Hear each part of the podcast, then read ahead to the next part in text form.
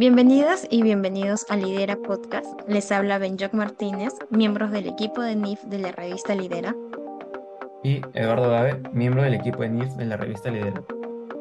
En este episodio conversaremos con Óscar Díaz Becerra, magíster en contabilidad de gestión en la Universidad Nacional Mayor de San Marcos, contador público y bachiller en ciencias administrativas de la PUC asimismo profesor ordinario en la categoría de asociados de la Facultad de Ciencias Contables de la PUC, quien el día de hoy nos hablará acerca de las modificaciones de la NIC 1. En primer lugar, ¿nos podría comentar sobre su experiencia laboral? Bien, buenas tardes. En primer lugar, agradecerles por esta invitación para participar en este espacio a cargo del grupo de Lidera de la revista ya está consolidándose académicamente a nivel de la, de la universidad y en general en el medio académico. Bien, eh, como ustedes han mencionado, bueno, tengo una formación en, contabilidad, estudié en la PUC cuando la facultad tenía las carreras de administración y contabilidad, por eso es que soy bachiller en ciencias administrativas, y posteriormente contador público por la misma PUC. Y bueno, mi, mi, mi experiencia en un inicio he estado centrada básicamente en el ámbito profesional, desempeñado como contador general, asesor contable en empresas tanto nacionales como, como extranjeras. Durante varios años, poco a poco me, me, fui invitado para dictar algún curso en nuestra querida facultad y poco a poco me, me fueron tentando asumir más, más cursos hasta convencerme para entrar a tiempo completo. Bueno, desde ahí ya son aproximadamente 27 años desde que empecé a dictar como profesor por, por horas, generalmente en el área de contabilidad financiera, análisis financiero. Em, lo cual me, me, ha, vinculado mucho con el tema académico y sobre todo sin desvincularme con la parte profesional. He tenido la oportunidad de ser mm, coordinador de la sección de contabilidad en el departamento académico, posteriormente jefe del Departamento Académico de Ciencias Administrativas y en dos periodos decano de la Facultad de Ciencias Contables en la, en la PUC. Eh, actualmente estoy solamente como profesor a tiempo completo, subiendo digamos, la, la carga académica, actividades de investigación, tengo cerca de 60 artículos publicados en revistas extranjeras, también nacionales, arbitradas, indexadas. Y bueno, estoy como director nacional por Perú ante la Asociación Interamericana de Contabilidad, que es la máxima institución eh, a nivel de, de América que agrupa a profesionales de, de las ciencias contables en, los diversos países, eh, en dos periodos, ¿no? del 2016 al 2021, y bueno, estoy en este año terminando un segundo periodo. También estoy como presidente de la Asociación Iberoamericana de Control de Gestión, AICO-Gestión, eh, presidente como del capítulo peruano, ¿no? porque esta es una asociación iberoamericana con sede en España a través de la Universidad de, de Valencia. Mucha vinculación con el tema iberoamericano. Nosotros soy miembro numerario de la Asociación Española de Contabilidad y Administración, AECA, He sido director de la revista Contabilidad y Negocios desde su fundación en el año 2006 hasta el 2021. Actualmente director de la revista La, la Junta, que es la revista de innovación e investigación contable de, de la Junta de, de Decanos de Colegio de Contadores Públicos y miembro del Consejo Normativo de Contabilidad también en un segundo periodo que debe estar finalizando el próximo año. ¿no? Todo esto me ha, me ha llevado a una vinculación muy estrecha con el tema normativo, sobre todo en la parte de la contabilidad financiera, del tema de las NIF. Eh, a través del, Consejo Normativo estamos trabajando ya hace dos años aproximadamente un proyecto para consolidar el tema de la aplicación de las NIF y sobre todo darle más fuerza a las NIF pymes, que son las que digamos, no se aplican en nuestro país cuando el número de empresas a las que estaría orientado es el, el más grande, ¿no? Pero bueno, son, son desafíos que hemos ido asumiendo en el ámbito normativo. Estamos trabajando en todo, en todo ello, ¿no? Y respecto a su amplia experiencia en dicha área, ¿nos podría explicar brevemente cómo proceso de modificación en las NIC y NIF? ¿Por qué se realizan dichas modificaciones?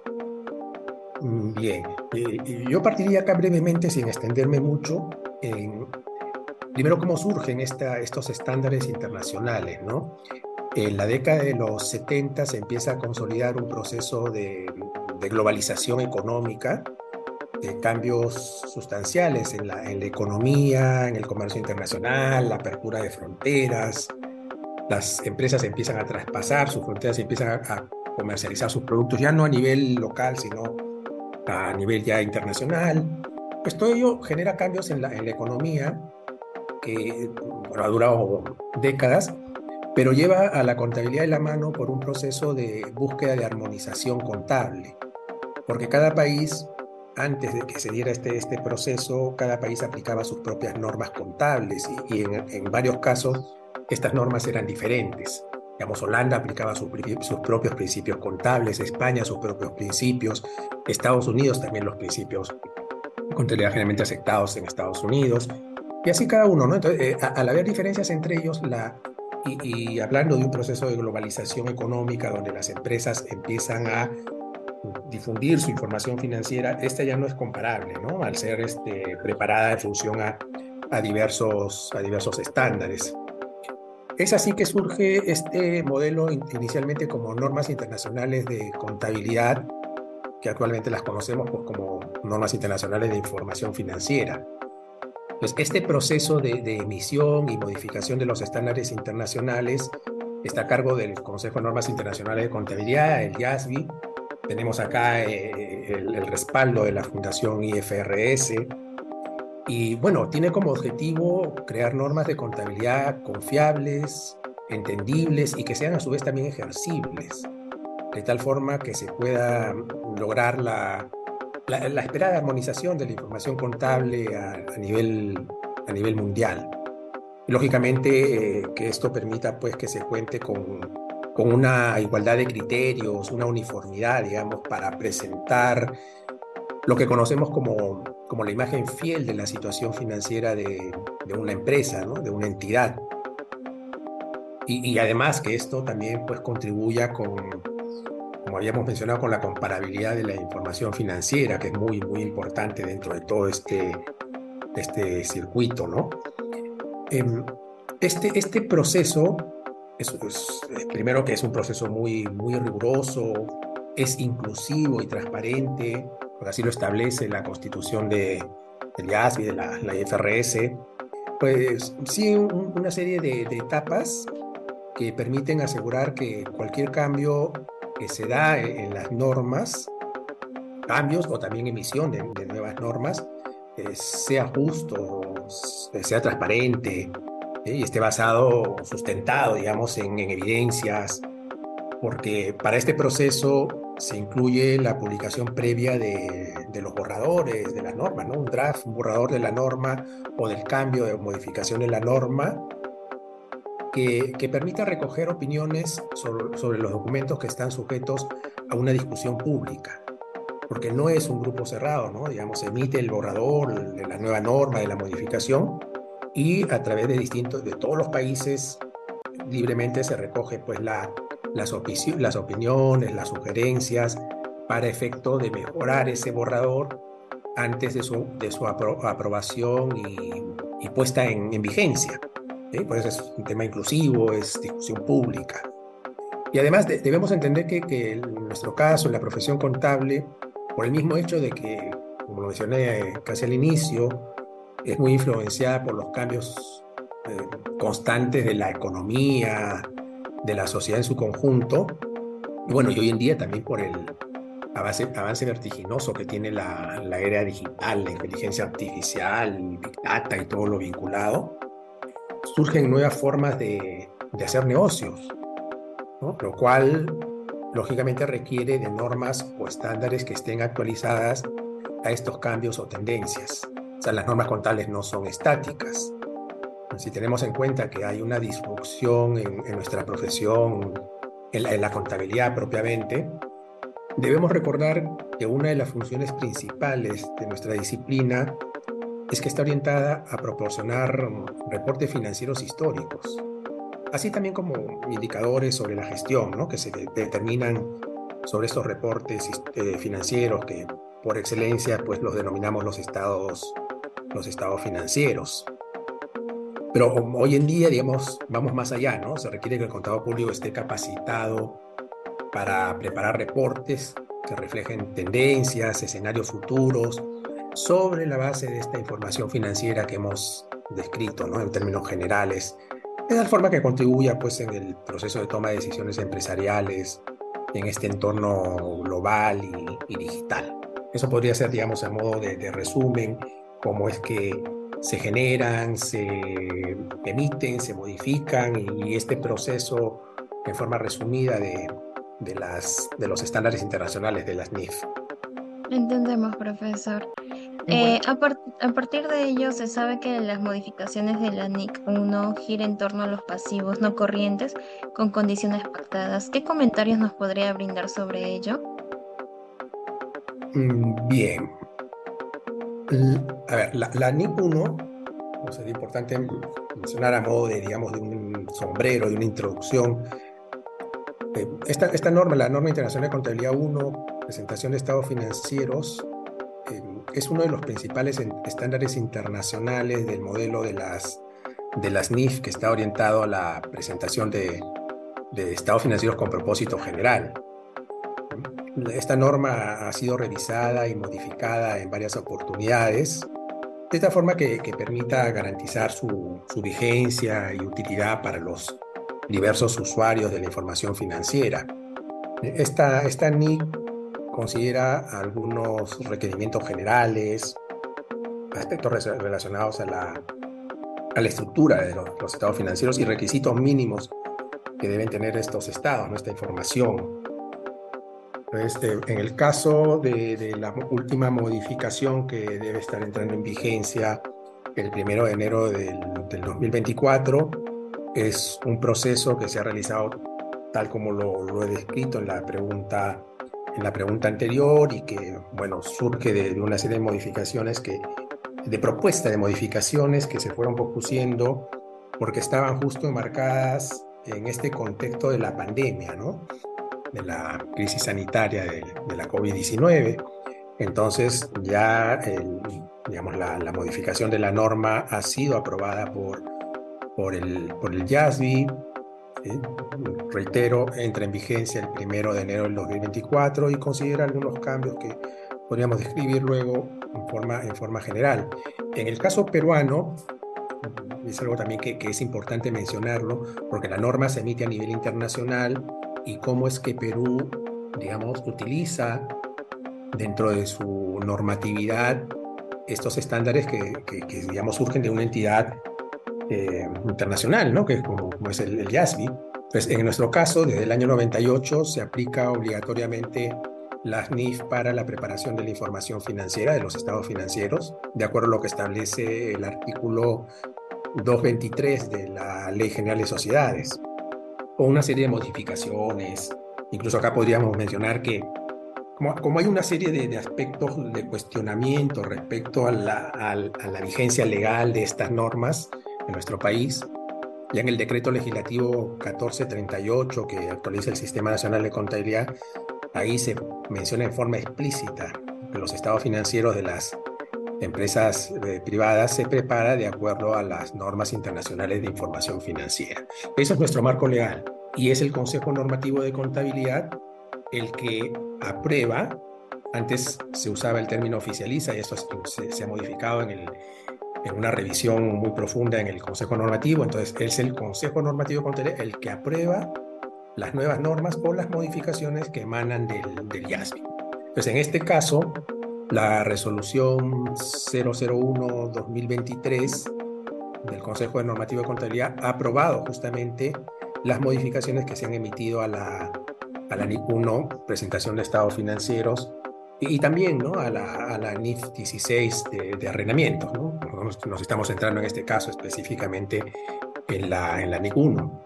Entonces, eh, la modificación que se ha, que se ha dado eh, a través de, del YASBI afecta, lo voy a mencionar así específicamente, ¿no? con párrafos, eh, por ejemplo, párrafos 60, 71, 72A, 74, el 139, y adiciona algunos párrafos nuevos, ¿no? A través que se generan justamente a través de estas modificaciones, son tres párrafos adicionales que, se estarían incluyendo. Y, bueno, acá digamos habría que, analizar varios, varios aspectos, pero yo creo que podríamos partir por el hecho de que eh, esta, esta, esta modificación que está vinculada, y como lo, lo han mencionado ustedes, ¿no? a un tema de, de los, este, de los, de los pasivos, ¿no? los pasivos no corrientes con condiciones, con condiciones pactadas. Y claro, algunos de repente pensarán, ¿no?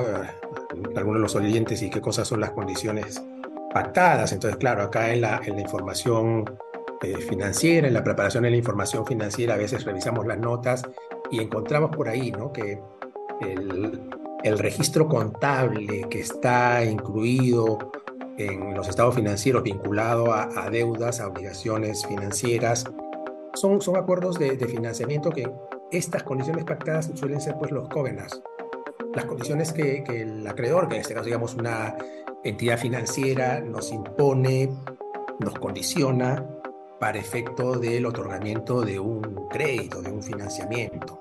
¿eh?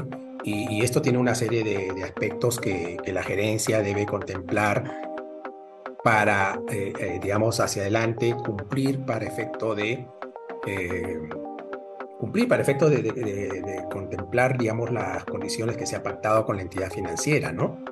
Entonces, acá en este caso hay que revisar y evaluar justamente con las modificaciones del ANI 1 los cumplimientos futuros de, estos de estos eh, de estas condiciones pactadas para ver si de repente la deuda que aparece por pagar en nuestros estados financieros, esta obligación eh, que se presenta en el plazo corriente o no corriente, ¿no? como un pasivo corriente o no corriente. Entonces, los encargados de la, de la gestión, de la, alta gerencia y las personas que, a las que les compete tienen pues que, que utilizar los datos financieros a, a la fecha de, cierre de los estados financieros o del periodo que se, que se informa, como se suele utilizar, para eh, evaluar justamente estas condiciones, estas condiciones pactadas, ¿no? Entonces, digamos, eh, eh, para que, de acuerdo a lo que está, digamos, estableciendo esta norma, para que una deuda está sujeta justamente a estas condiciones, a un covenant, por ejemplo, se presente en el pasivo no corriente, la organización, la empresa o la entidad, como solemos llamarlo, eh, tiene que tener un derecho para diferir ese pago, o sea, para que se presente como un pasivo no, no corriente. Entonces, en el caso de, la modificación, justamente se pretende aclarar, eh, en el caso de la modificación de la, de la 1, aclarar este concepto para añadir que si una entidad eh, no tiene si bien el pasivo puede exigirse por el acreedor, por la contraparte, en forma inmediata en los próximos 12 meses al, cierre del periodo sobre, el que se informa, y si de repente hay incertidumbre para que se produzca pues de repente un resultado o hecho futuro, ¿eh? una ocurrencia que pueda darse pues en forma imprevista, y por lo tanto eh, el, objetivo del JASB es aclarar pues si ese hecho futuro o resultado eh, puede estar influenciado por, por la entidad sin que, sin que se lo controle y por lo tanto puede influir en sus ingresos a pesar de que no los, no los controla. ¿no?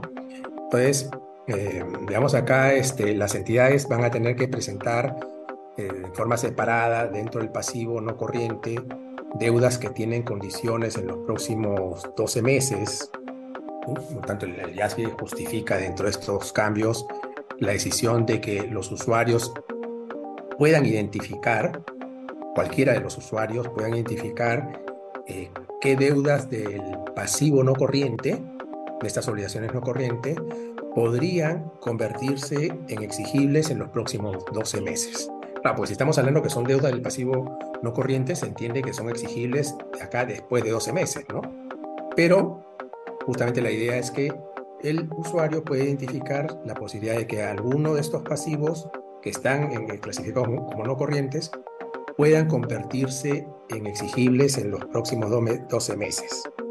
Y lógicamente esto serviría pues como una especie de, de alerta, de llamada de atención para que los, los usuarios eh, busquen pues este, dentro de las notas eh, este desglose, esta información que podría ser más relevante para una mejor presentación en el, en el pasivo no corriente, ¿no? Tener una mayor garantía del que pasivo no se puede exigir por un tema de incumplimiento de, de covenants, ¿no? Eh, acá, por ejemplo, podríamos mencionar, digamos, a, esta, esta, modificación al párrafo 70, 72A. ¿no? En el párrafo 72A, eh, la digamos, de repente lo, lo menciono textualmente, acá está en el derecho de una entidad a diferir la liquidación de un pasivo por al menos 12 meses después del periodo sobre el que se informa debe tener fundamento. Y dice, y como ilustran los párrafos 72b, 75, 73, 75, debe existir al final del periodo sobre el que se informa dice si el derecho a diferir la liquidación está sujeto a la entidad, a que la entidad cumpla con condiciones especificadas. el derecho existe al final del periodo sobre el que se informa solo si la entidad cumple con dichas condiciones. En, en ese momento, la entidad debe cumplir con las condiciones al final del periodo sobre el que se informa, incluso si el prestamista no comprueba el cumplimiento hasta una fecha posterior. acá se ha suprimido una parte importante de, de este párrafo 72, de tal forma que la, NIC 1 modificada, que, entrará en vigencia el próximo año, eh, se ha suprimido el requisito de que el derecho sea incondicional. Y en su lugar se señala que el derecho a aplazar la cancelación debe estar fundamentado y existir al final del, ejercicio sobre el que se informa. El derecho a aplazar la cancelación, o sea, que se pueda seguir mostrando, digamos, como un pasivo no corriente, está condicionado, debe estar fundamentado y existir al final del periodo sobre el que, sobre el que se informa. Es muy, muy importante, digamos, tenerlo, tenerlo en cuenta.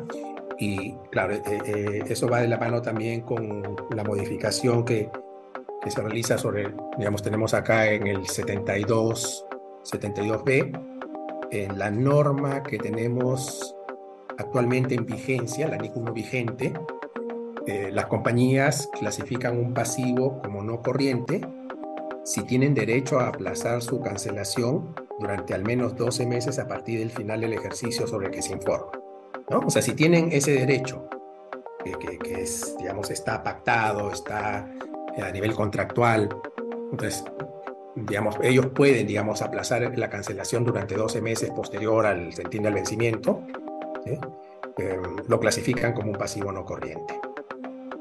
De acuerdo a la modificación que entraría en vigencia en el 2024, el derecho a aplazar, ese derecho que hemos hecho referencia en, la, en el texto vigente, en la modificación, el derecho a aplazar existe solo si la compañía cumple las condiciones especificadas en el acuerdo de préstamo al final del ejercicio sobre el que se informa. O sea, si estamos hablando del 31 de diciembre del 2022, que estamos preparando esa información financiera, entonces eh, si a esa fecha, si a esa fecha la compañía cumple con las condiciones especificadas en el acuerdo del préstamo, aunque el prestamista, el, acreedor no lo verifique o, la, verificación la haga en una fecha posterior, digamos ahí es que tendría derecho a hacer este, este aplazamiento, ¿no?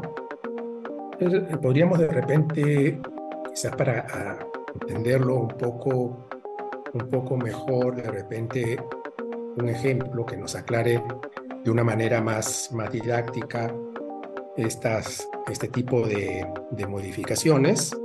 Pasaría, por ejemplo, si una empresa, una empresa X, no nos interesa el giro, la actividad, simplemente una empresa. La empresa peruana tiene un préstamo, eh, mm, digamos, a un plazo de ocho años.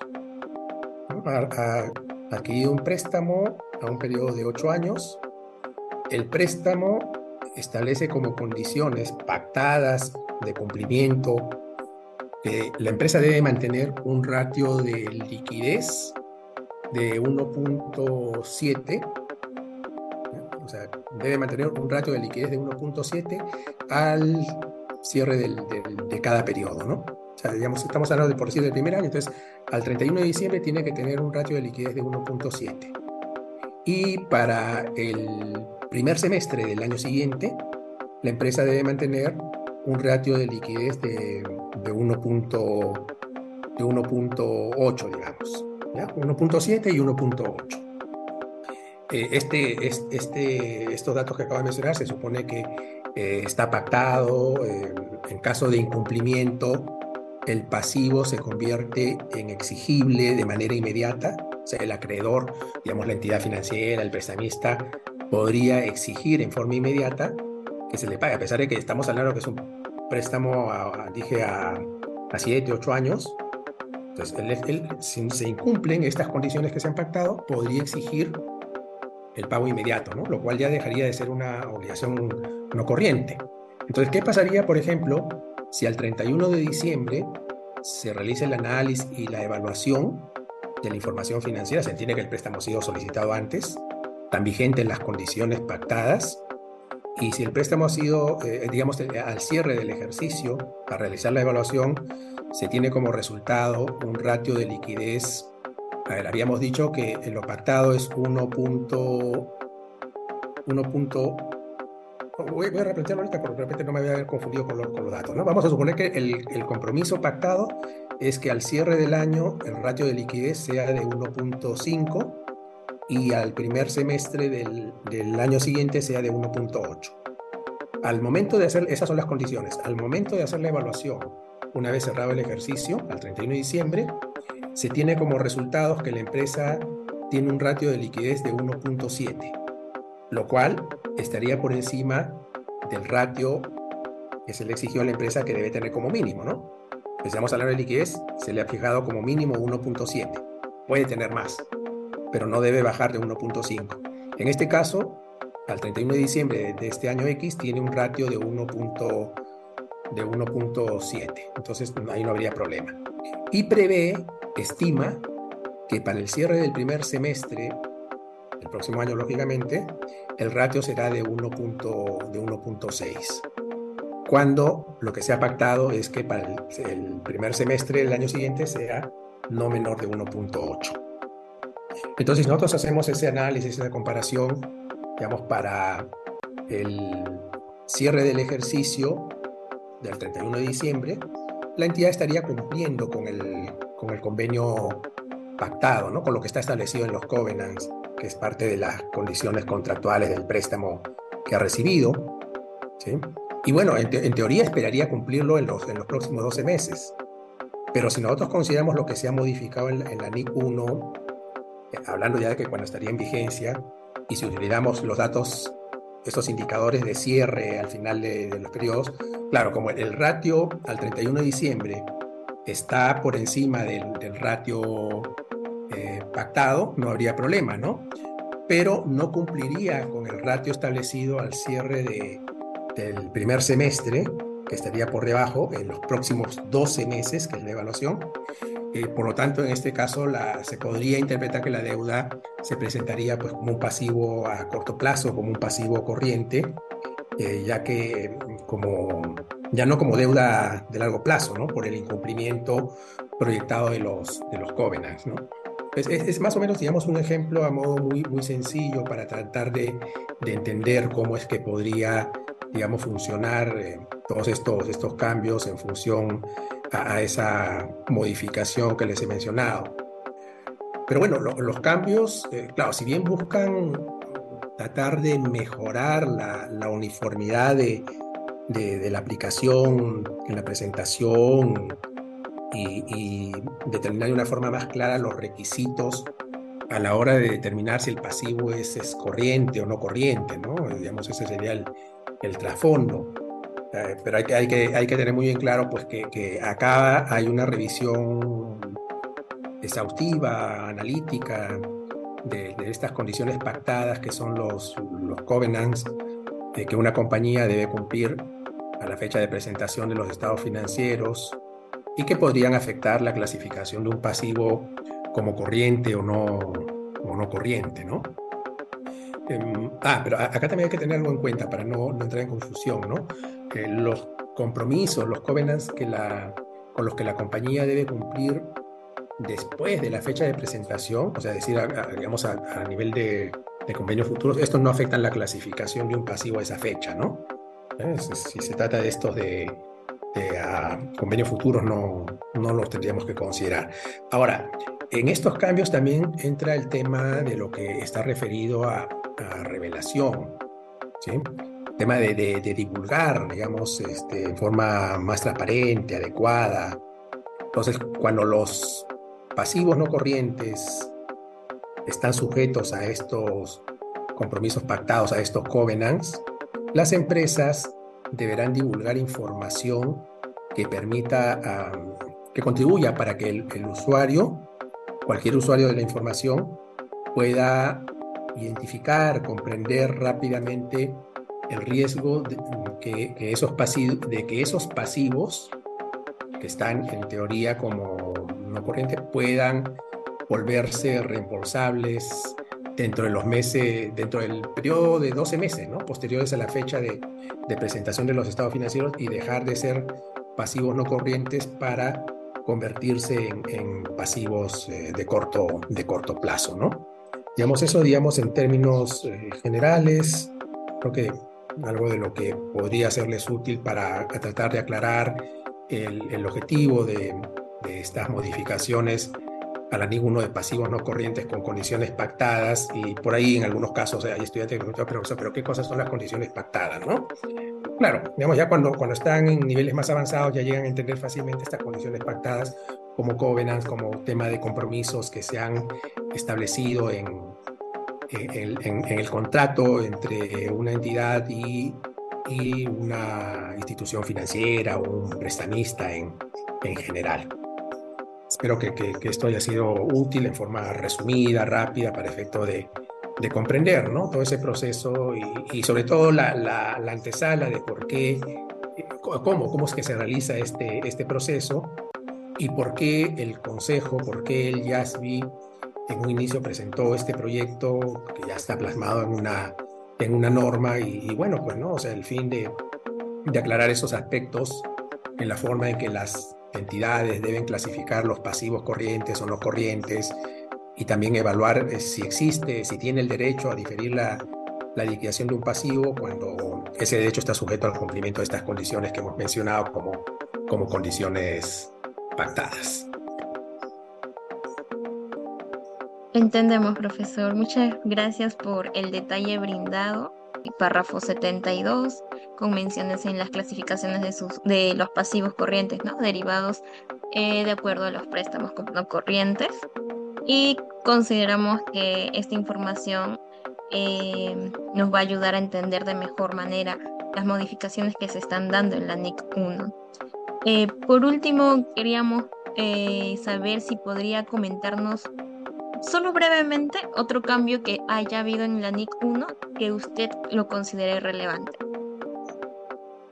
Bueno, lo que les había mencionado, que estaba en relación justamente a este tema de, revelación, o sea, no solamente el hecho de esta eh, evaluación donde, digamos, se centrado la explicación en el sentido de que em, debe evaluarse, digamos, si la entidad tiene eh, ese derecho a, diferir em, la obligación entre los 12 meses siguientes a la fecha del periodo que se, que se informa, sino eh, yo considero que es algo, digamos, también tan relevante como esto es el tema de la revelación, porque aún sin la modificación de la, de la norma, eh, tenemos un problema en general en la preparación de la información financiera en, en, general, no solamente hablando de la NIG1, respecto a la revelación de información.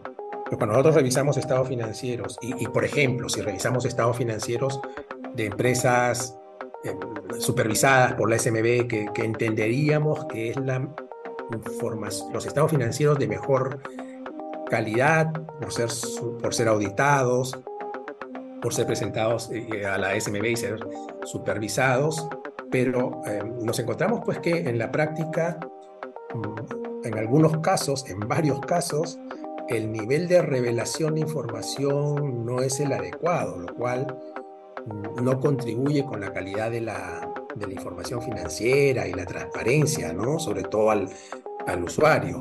Entonces, e, es muy importante tener en claro este tema de, de, una revelación adecuada y suficiente, no de abarrotar, digamos, con, con, una serie de datos que a veces pueden ser irrelevantes, como sucede en algunas notas, pero sí de información cuantitativa y cualitativa que nos permita, digamos, comprender claramente eh, algún aspecto de lo que está en los estados financieros. Entonces, si lo vinculamos con, con, el caso de estas modificaciones en la NIN 1, eh, como habíamos mencionado, ¿no? cuando, cuando los pasivos no corrientes se encuentran sujetos a estas condiciones pactadas, que están sujetas a estos covenants, eh, es importante que las empresas revelen de manera adecuada, o sea, divulguen información adecuada que permita a los usuarios a comprender, como había dicho, ese, posible riesgo de que esos pasivos no corrientes o, esos pasivos no corrientes, esas obligaciones no corrientes,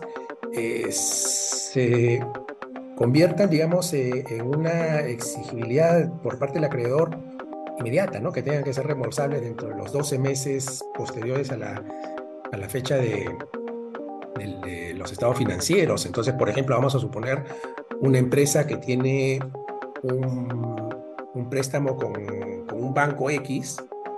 Entonces, en sus estados financieros al 31 de diciembre del 2022, comparativo con el 2021, eh, tendría que revelar, por ejemplo, algo que es muy común, que sí lo vemos en algunos estados financieros, por ejemplo, cuáles son los covenants que le está exigiendo eh, la entidad financiera para haberle otorgado este crédito y para que en caso de incumplimiento, digamos, no, este, se tenga que convertir en reembolsable, ¿no? Por ejemplo, podría haber en la nota de las obligaciones financieras información sobre ratio de endeudamiento. Pues podría indicarse ahí, ¿no? Que mm, la empresa se compromete a mantener un ratio de endeudamiento que sea menor a, a 2.3, por decirlo, ¿no? en este cálculo de, de ratio de endeudamiento que considera la deuda total. Entonces, eh, debería revelar, esa es digamos la condición pactada, debería revelar cuál es el ratio de endeudamiento al 31 de diciembre del 2022 y al 31 de diciembre del 2021. De tal forma que el usuario observe si la empresa está cumpliendo, no solamente en el año actual, ¿no? digamos en el comparativo, si está cumpliendo con, estos, con estas condiciones pactadas, con estos covenants.